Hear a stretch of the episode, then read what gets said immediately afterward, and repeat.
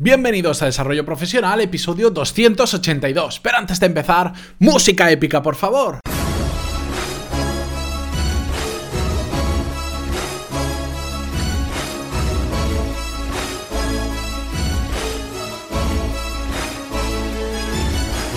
Muy buenos días a todos y bienvenidos a un nuevo episodio de Desarrollo Profesional, el podcast donde ya sabéis que hablamos sobre todas las técnicas, habilidades, estrategias y trucos necesarios para mejorar cada día en nuestro trabajo. En el episodio de hoy vamos a hablar sobre un aspecto que eh, está muy relacionado con nuestro rendimiento, porque vamos a hablar sobre la limitada atención que tenemos hoy en día cuando estamos haciendo algunas cosas. Y seguro que muchos de vosotros os vais a sentir identificados en este capítulo como yo me siento. Y es que eh, me he dado cuenta eh, que cada día tenemos una atención más limitada. El tiempo que podemos estar concentrados en una única tarea, aunque sea ver un vídeo, es más limitado debido a todas las distracciones que tenemos a nuestro alrededor. Y ojo, no solo le vamos a echar las culpas a la tecnología, que tiene gran parte de culpa, pero también tenemos un montón de distracciones que hemos hablado en muchas ocasiones a nuestro alrededor que nos impiden estar concentrados en una única tarea y tener que estar mirando cuatro cosas a la vez o estar haciendo algo pero tener la mente en otro lugar. Lamentablemente, esta falta de, atención, esta limitación que tenemos, afecta mucho a nuestro rendimiento, porque cuando realmente podemos sacar eh, la mejor versión de nosotros mismos es cuando nos focalizamos en una tarea el tiempo suficiente para entrar en ese estado de, no es un trance, pero digamos de, flow, que le llaman los, los estadounidenses, ese momento en el que somos capaces de abstraernos de todo lo que hay alrededor y estar absolutamente focalizados y concentrados con eso que estamos haciendo.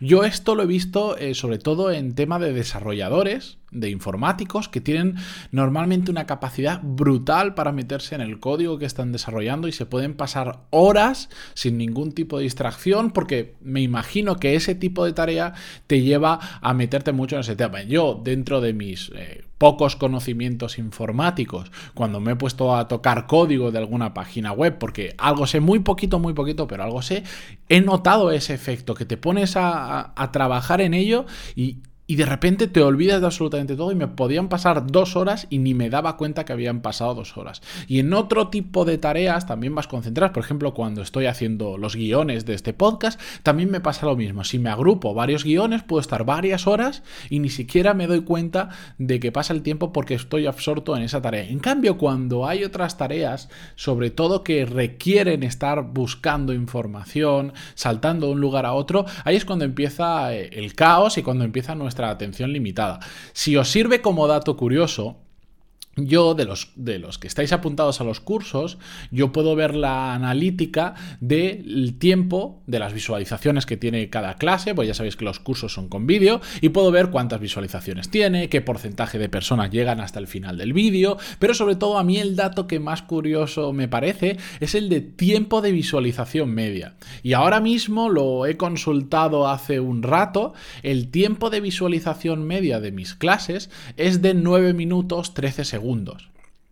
Evidentemente hay muchos factores que, hay que tener en cuenta para saber si eso es mucho o poco tiempo. Si los vídeos duraran 10 minutos todos, es un tiempo de visualización muy alto. La realidad eh, es que nadie o muy poca gente suele, suele habitualmente ver los vídeos hasta el final. Incluso en YouTube pasa. Si veis las estadísticas, hay algún youtuber que ha compartido estadísticas de sus vídeos y pasa exactamente igual. Tener retenciones de más del 50% en un vídeo es bastante complicado. En este caso, si los vídeos fueran de 10 minutos, tendría una, una una retención muy alta, una atención por parte de quien ve el vídeo muy alta.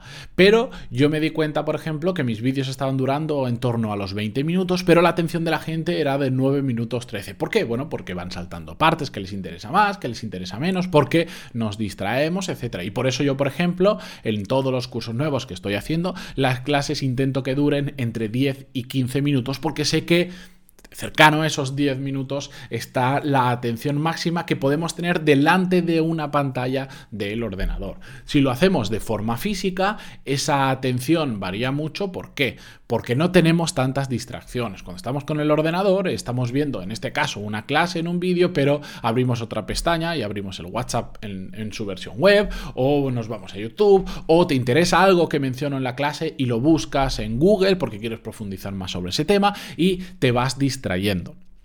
¿De acuerdo? Cuando estamos en una clase física, pues simplemente estamos sentados escuchando a un profesor y es probable que nuestra atención sea mucho más alta que cuando estamos delante del ordenador. En cambio, si estamos en una clase física y tenemos el móvil delante y no lo ponemos en silencio, no lo ponemos en modo avión, ni nada, ¿qué va a pasar? Que probablemente a los pocos minutos ya vamos a consultar el móvil a ver si alguien nos ha escrito, a ver si alguien nos ha llamado y ya habremos perdido la atención en lo que estábamos haciendo.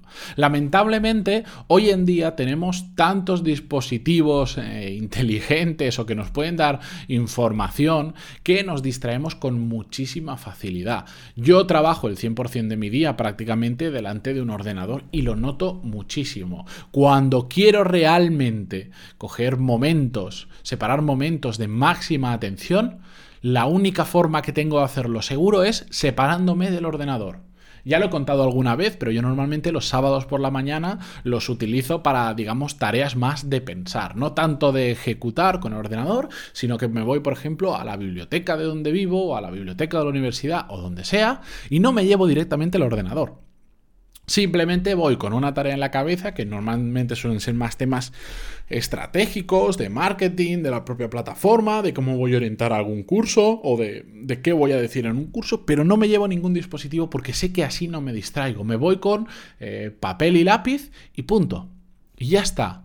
O en ocasiones que he necesitado el ordenador para hacer algo, lo que hago es desconectarlo de internet. No poder, o sea, quitarme todas las distracciones que tenga o, la posibilidad de distraerme que haya para focalizarme en la tarea. Y esto es muy importante porque Estamos hablando de tecnología, pero ya sabéis que las distracciones también vienen fuera de la tecnología. Si estamos en una oficina abierta, estamos con compañeros que nos van a estar preguntando, que nos van a decir vamos a tomarnos un café y un largo etcétera de situaciones que nos van a distraer.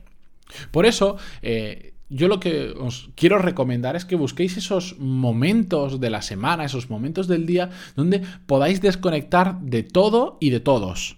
Y tengáis, aunque sea media hora al día, solo dedicándole media hora al día de completa atención a una tarea muy importante, seremos capaces de avanzar muchísimo en, nuestro trabajo. Ya os digo, probadlo.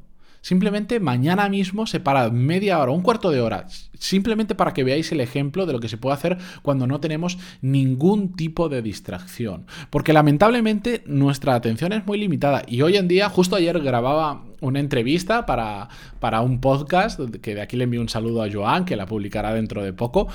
Eh, a Joan Raez, que, es el autor del podcast, y, le contaba que en, mi caso me he acostumbrado tanto al contenido rápido de YouTube o incluso de series, que ahora me cuesta incluso estar atento a una película que dure una hora y media o dos horas. Se me desvía la atención, incluso aunque me guste mucho la película, hace poco fui a ver Star Wars, porque me gusta mucho Star Wars, a cine, me costaba mantener la, ocasión, la atención en ocasiones porque era tan larga que no estoy acostumbrado ya a consumir contenido tan largo.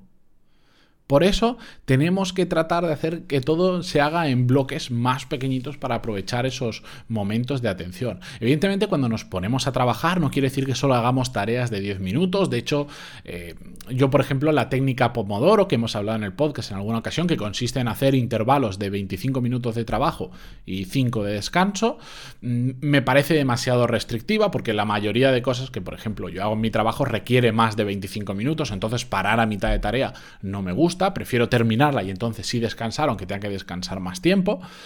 Pero em, sí que tenemos que ajustar mucho eh, a nuestros periodos de atención el, tiempo que le dedicamos a cada tarea. Es imposible estar eh, varias horas dedicándole nuestra atención plena a tareas que están envueltas de distracciones, que a veces es inevitable que existan esas distracciones y no pasa nada. Si tenemos, como os decía, que buscar información en Internet, es muy probable que nos distraigamos. Si eh, nuestro trabajo, por ejemplo, a mí me toca todos los días publicar en Twitter, en Facebook, en LinkedIn y en YouTube el, podcast, por ejemplo.